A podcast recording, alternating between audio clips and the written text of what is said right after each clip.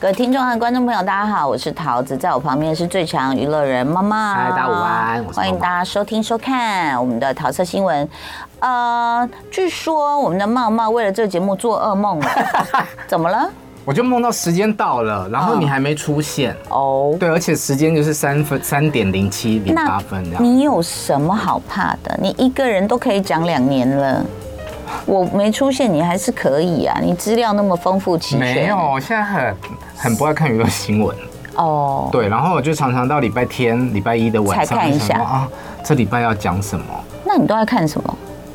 有空的话就是看剧啊。嗯。然后多数的时间是没空，但我也不知道我在忙什么，就是好多事。工作很忙，因为最近活动很多。嗯。那刚好啊，你活动多，你大概也就知道娱乐圈在忙什么了。嗯，有。大部分的时候，其实对娱乐新闻越来越无感哎，不像以前我们在一起工作的时候，那时候跑娱乐新闻很刺激，很很开心，就算周末不上不休假上班也都很开心。因为那个时候算是第一次，就是说。呃，娱乐新闻落到我们这些初出茅庐的小孩的手里，以前都大哥大姐在处理嘛，嗯，而且还有那种报社的那种，对，嗯，然后呢，再来就是说，有一些面纱好像刚开始被揭开的感觉，而且那时候从我们从预录做到直播，然后有 SNG，对，从六十分钟变成九十分钟，变成两小时，还跨海。对不对？对啊，对啊，很好玩，很好玩，那是很刺激的挑战，嗯，强心脏，所以你哎，什么好怕的啦？慢慢哥，来，我们来告诉大家这一周的娱乐大事。好，我个人看到的时候有比较震撼的一下的，就是圭贤哦，Super Junior，对，他在演一个舞台剧的时候，在后台被一个女生拿了利器刺伤。嗯，我看到标题“圭贤遇刺”的时候，哇，很紧张啊。对，但仔细看下去，发现哦，他其实伤势还好，就是手指的时候有手指有受到一点点伤，应该是在制止对方的时候，嗯。啊，受了一点伤这样子。哎，这个我有吓到哎，嗯，就是说，当然是不幸中的大幸，就是说他没有受什么伤，嗯，可是其实哦，某种程度来说，娱乐圈的安管啊是非常松散的。我其实想要挑这个新闻作为第一条的原因，就是我也是吓到，就是为什么可以保全做的这么的松？对，比方像我们在小巨蛋，对，我们以前记者在跑新闻的时候，根本进不到。所谓的艺人的后台休息室啊，是小巨蛋的那个长廊，对我们来说非常非常的神秘。是哦，对啊，因为门口都有工读生，都有警卫挡着。因为你们都带着记者证，所以他才不让你进去啊。那一般人他也不会让人家，除非就是哦，亲朋好友有工作人员带才能进去。那像这个，据韩国媒体的报道，这个女生是跟音乐剧的演员他们没有什么关系，那为什么她可以进到后台？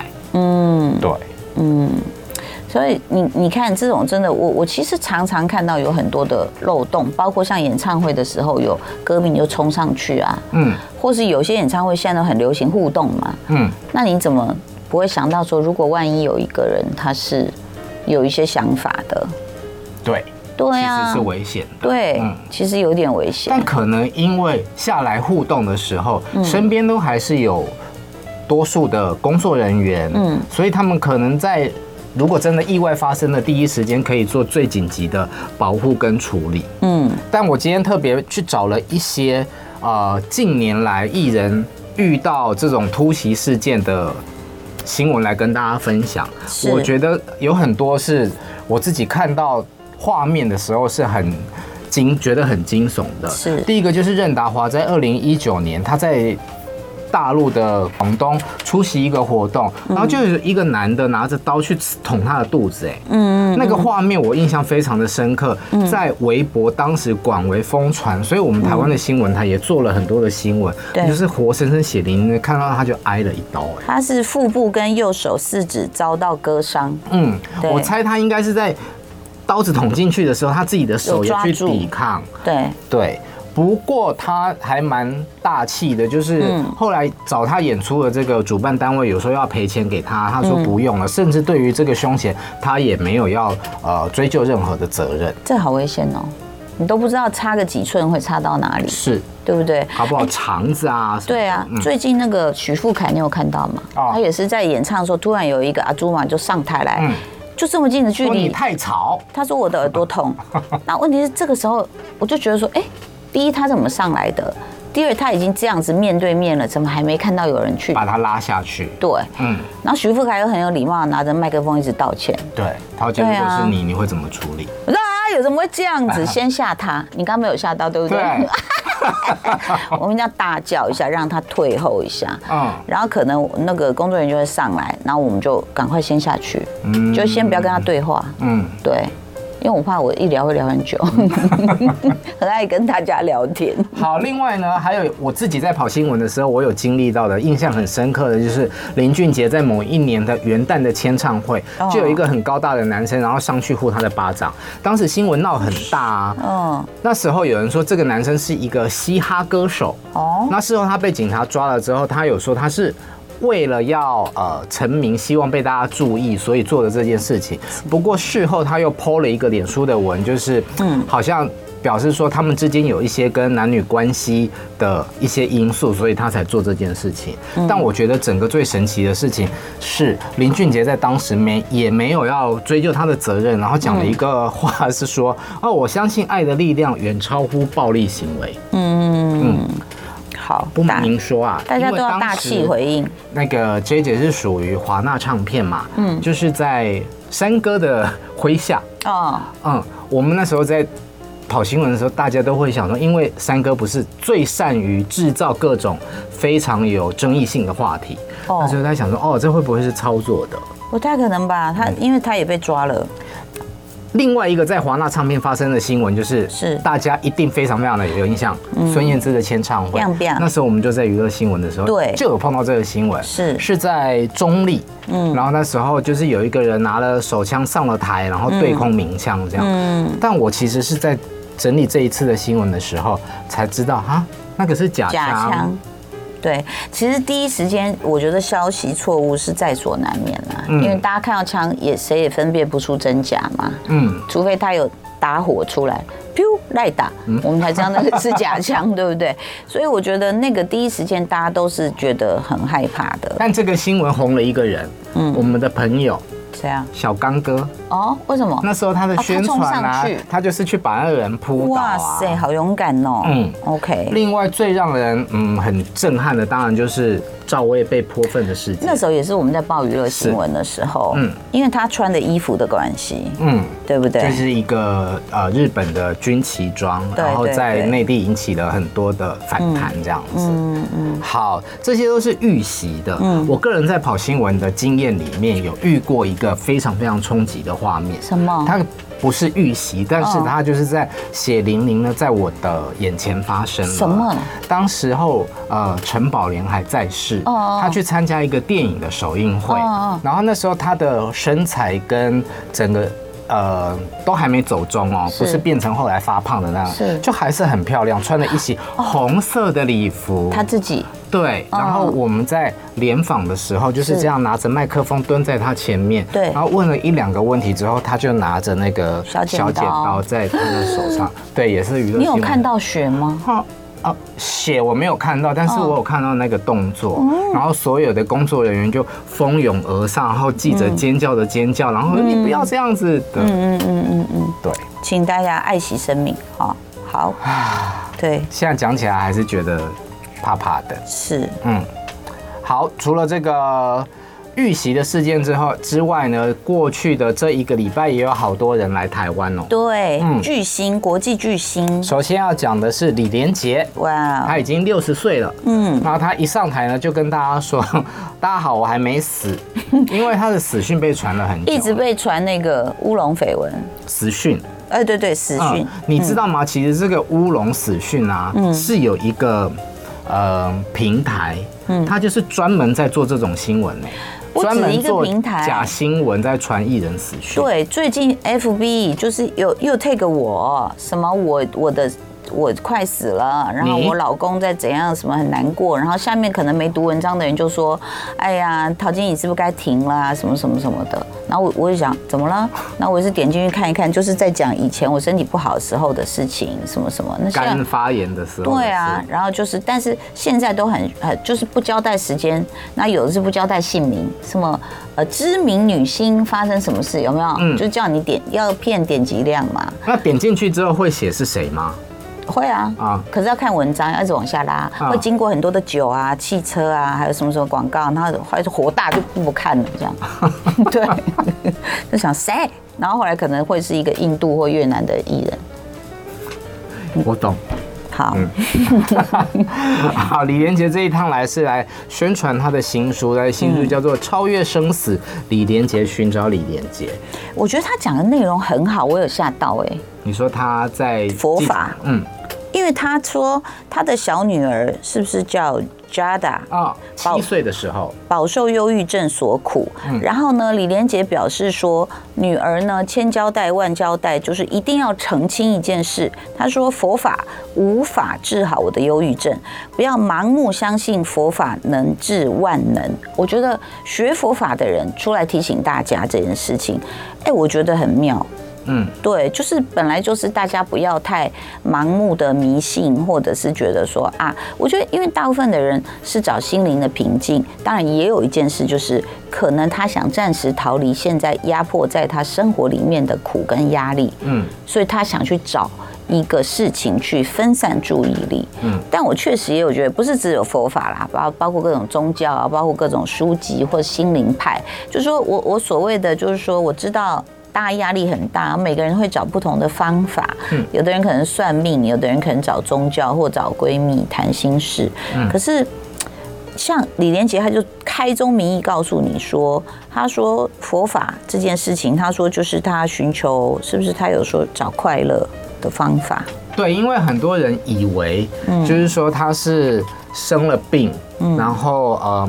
遇到死结才去学佛法，他说不是，他去接触佛法的原因就是因为他想要寻找快乐，还有理解佛法的真正意义。我在看他呃的相关的叙述的时候，我觉得很有趣啊，就是他当年那么的红，他是在他呃。巅峰的时候，三十四岁的时候，停下来他的工作，然后把它减量。然后那时候他说他的薪水是两千万港币，嗯，不知道是月薪还是什么薪哦，片酬吧，哦，一部片的片酬，对对。对，所以其实他一亿嘛，完全不缺钱，所以他那时候成立一个亿基金，哦，是一亿的一的意思，嗯，他就算一块钱也好，如果你能捐钱帮助别人，嗯，对。我们常常就是很努力的在讨生活，希望自己可以赚很多钱、更多钱，然后来满足各种物欲、食欲等等。可是当你真的那么有钱的时候，好像这些都能满足之后，对，就空了。对，所以你就不知道说啊，人生原来有很多的试炼在等着你。比如说，你看他生了小孩，哎，结果小孩有忧郁症，那他就要陪着他。嗯，但是我觉得。他女儿也好可爱啊！他说佛法无法治好我的忧郁症，也不要盲目相信佛法治万能。我觉得这个观念很重要，因为我有时候在身边看到，就是这一路走来，就是可能有些人就会说啊，某某老师啊，或某某什么师姐啊、师兄说，为你自己好的话，你不能跟这小孩住在一起。然后我就会看到有的母亲就说哦好，然后就跟自己为。不要说未成年的，可能五岁未满的孩子分开。嗯，我小时候有去算紫微斗数，嗯，然后就是师傅帮我们排出来一个，呃，命盘里面，我的父母宫就有一颗星叫做忌，嗯，忌讳的忌，然后他就说这代表说你跟你的父母缘分很薄。那我妈妈不是长期住在日本吗？对，所以我自己就去解释说。哦，因为我们缘分很薄的关系，所以我们的距离被拉开了。嗯、有一天，我妈妈搬回台湾住，嗯，我会，我内心一直有一个纠结，就是她后来生病，嗯，会不会因为是因为她搬回来住跟我太亲近的关系才导致？嗯，我觉得你想太多了，嗯、就说。有时候那样的一个解释，那个既有可能是说，哎，比较要用方法去相处。嗯，对，因为呃，我觉得从亲子教养学，其实在上个世纪也比较少看见嘛。嗯，那可能大家没方法，只有一种方法，就是用吼的，用打的，然后打不听就说啊是个逆子。那但殊不知，就是说你没有去好好了解他，就比较花你的心神。那你说我我两个算不算逆？像你这个我。像你对于小孩的呃教育或者是相处方式，我个人觉得很佩服哎，就是你几乎是没有什么脾气，嗯嗯，可是你做工作的时候非常的犀利，嗯，我觉得跟我认识你在工作上面是两个人不一样，我就会想说你怎么可以对呃小朋友这么的五体投地？呃，因为我们做工作，如果是预录我也还好，嗯，可是 live 我真的没办法控制，嗯，只能用吼的，就是说你那个还没有，快点，你懂我意思吗？我没有，那以前也没有那个修养，说没有稿子就算了。然后到底他发生什么事没关系，嗨，我们大家来慢慢聊天。以前没有那个 EQ 嘛，嗯，那老了才生小孩，你就会跟小孩慢慢就想说，等一下他会这样丢，一定有什么原因，就说怎么了？嗯，也是老了吼不动啦，但是也不是没有在吼，嗯，是要必要的时候才用到那一招。嗯，那你一直吼一直吼，小孩也懒得跟你聊天呐。可是因为我们是被打大的。我就是常常觉得现在的父母亲，他们都你们都不太啊、呃、体罚，嗯，但我个人还是觉得体罚还蛮有用的、啊，嗯，体罚他会学哦。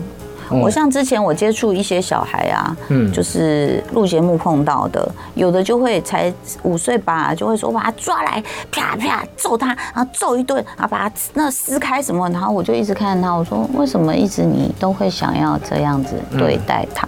他一定是学到一些情绪跟语言，嗯，他才会这样子，嗯，所以如果你不希望你的孩子将来这样子，你就不可以这样对待他。哎，我跟你讲，小孩在家里多少年，他。他去上学，真的跟同学相处有有知觉，大概都要十五年以后的事情，十二年以后的事情。你是影响他最大的人呢，我佛慈悲哈。好，我们接下来要聊。好，李连杰之外呢，还有还有谁来呢？有奥斯卡的最佳男配角关继威。有啊，因为好像这几天是。GQ 杂志他们办了年度的风格大赏，所以邀请了很多的嗯大牌啊，除了关继威之外，包括这个 Prada 的恶魔的原型。Tanna，嗯，安娜温图，他也来台来到台湾，是的，是的，嗯，然后他还是很酷的，戴着墨镜，我要学他，他气场很强哎，非常强，嗯，然后他，嗯，你说没有，就是大家看到他都每一个都冲上去要拍照啊。就是神一般的存在在时尚界，对，有多难啊？一个做幕后编辑工作、媒体工作的人可以做到的。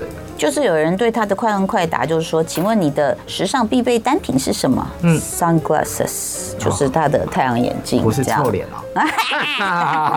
好，接下来，好，除了好多人来台湾之外呢，也有啊，好多人离婚哦。嗯，对。首先要讲的是日本的。滑冰王子羽生结弦。哦，这个很悬呢，嗯，很悬，对啊，嗯，你看他才结婚，他们说多少天？一百五十，一百零五天。他是今年八月的四号在呃 X，就是以前的推特啊，宣布了他的婚讯。他其实，在宣布婚讯的时候，我就觉得很很妙，因为他说他赌上我的人生，嗯，嘿，对，但显然赌了这一局，在经过三个多月之后是赌输了吧？哦。所以他在十一月十七号的深夜呢，发布了一个离离婚的宣言。那主要的理由是说，为了对方的幸福，哦，就是说媒体一直在跟拍，嗯，骚扰他们，嗯，是不是？对，包括其实，因为他从结婚到离婚，他从头到尾都没有告诉大家他的另外一半是谁，就让人。大家觉得说他的另外一半是路人，但即便如此，即便他的太太也都足不出户，可是还是呃防范不了各种包括媒体或者是啊网友的骚扰，嗯，所以他们没有办法正常的过生活。最后他为了对方的幸福，为了让对方享受不被限制的幸福，所以做了这样子的决定。你觉得？你同意吗？我我我同意吗？如果这票是有影响力的话，我当然不同意啊。嗯，就是你，当然我觉得还是要听听女方的说法。嗯，就是如果他根本丝毫不感到困扰呢？哦，你是女生。对啊。嗯。那为什么这么一百零五天？我觉得羽生结弦这样看起来，我觉得他也是活，呃，他大部分的人生还是被啊别人的目光所影响的。嗯。对啊，就是你总总得落地吧？你你你吃饭吗？你大便吗？你如果会脱裤子大便，你就是正常人，你也是有血有肉的人。嗯。对吗？那怎么也不可能永远是冰上的那个王子嘛？你总要生活的吧？你要有下一代吗？还是要隔空受精试管？试管试管。好了，乖，好好回来。好，虽然他没有告诉大家他的另外一半是谁，可是这个女生。他的家乡在今年的九月份的时候，有一个当地的报纸叫做《日刊新周南》，其实就已经曝光了这个女生的身份。她叫做，她是一个小提琴手，叫做莫言麻玉子。是。那这个女生呢，她其实从四岁开始学小提琴。嗯。那据这个地方报纸的描述，她对于他们这个地方山口县有很大的贡献。所以其实当初呃。羽生结弦虽然没有宣布他的新娘是谁，可是，在他们家乡的这这个地方都知道这个女生是要嫁给滑冰王子，所以也感到非常非常的兴奋。嗯嗯，也觉得很荣幸嘛。好，但是现在离婚了，嗯，那这样子的一个说法跟理由，对于当地的人是没有办法接受的，甚至骂他说，你是不是男人？这样太过分了。那我们接下来听一首周杰伦的《算什么男人》啊，没有安排的，好好好，来，那所以呢？接下来就只能这样啊，乡亲父老也只能就是发表一下意见啊。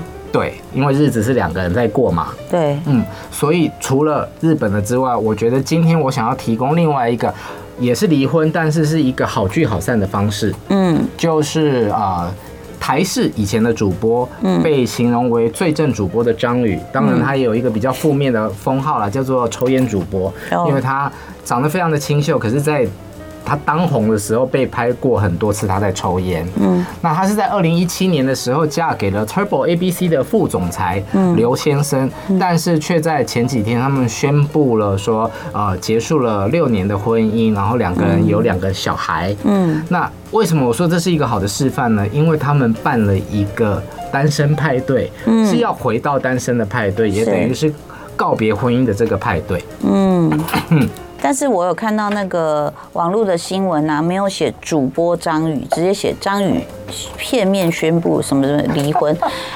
张宇刚好那时候去，好像打不到残残疾，不知道残七还是残十。我我认识的歌手张宇男生，然后他老婆就说：“怎么就这么片面宣布了呢？” 还蛮幽默的。对，我跟你说，我在看到这个新闻第一时间的推播的时候，我也是震惊。你以为是那歌手张宇啊、嗯？男生的白头发的张宇，对对，但点进去一看，是主播张宇。讲讲松一口气，我会不会没礼貌。就哦，原来是这个张宇这样子。嗯，对。但是其实看到他们的可以这样面对，是。嗯，我觉得很不错哎。对啊。那张宇讲说，他办这个呃离婚派对，嗯，并不是要标新立异，嗯，而是为了要让关心他们的亲朋好友们放心，表示这一段婚姻的结束并没有呃外力或者是第三者的介入，然后也没有呃像八点档那种很 drama 的情节，是他们经过了呃双方彼此的理性讨论，最后做出来的结果。甚至后来张宇也发了一个线动，就是说啊，我们现在老了以后还是可以。啊、呃，推你去晒太阳，我推你去撞墙，就是有一种，你知道，有过一段关系的人，嗯，分开之后可以再继续维持那一段关系，其实两个人之间的，嗯，感情方式会跟很多人是不一样的。对，嗯，张宇他自己在他的脸书上面说：“时间是个必取，生活需要哲思。”对，就是可能，我觉得。都都蛮好的啊，男的帅，女的美，又开开心心的，就是掀开人生下一章，也很好啊。啊，对我来说，因为像我我自己是同志嘛，我觉得我们在同志的世界里面，好像要跟分手的情人做嗯好朋友，并不是一件太难的事情。对，但是在异性恋的世界里面，我不知道是不是女生比较容易吃醋，还是呃会想到未来可能还有再有婚姻的关系，总觉得异性恋的恋情。大部分都是结束就结束了。好像要看怎么分的啦，有的还是可以。哎呦，我身边有一对朋友，那才绝了呢。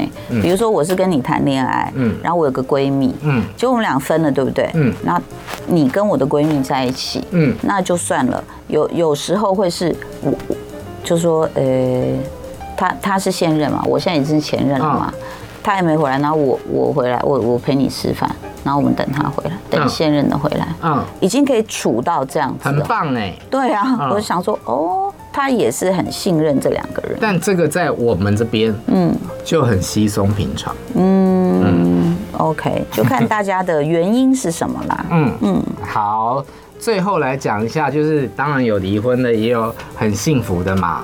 很多人都很喜欢的松岛菜菜子跟坂町龙史，嗯，他们结婚已经啊二十多年了，二十二年。嗯，从二零零一年结婚之后，他们就都没有同台过。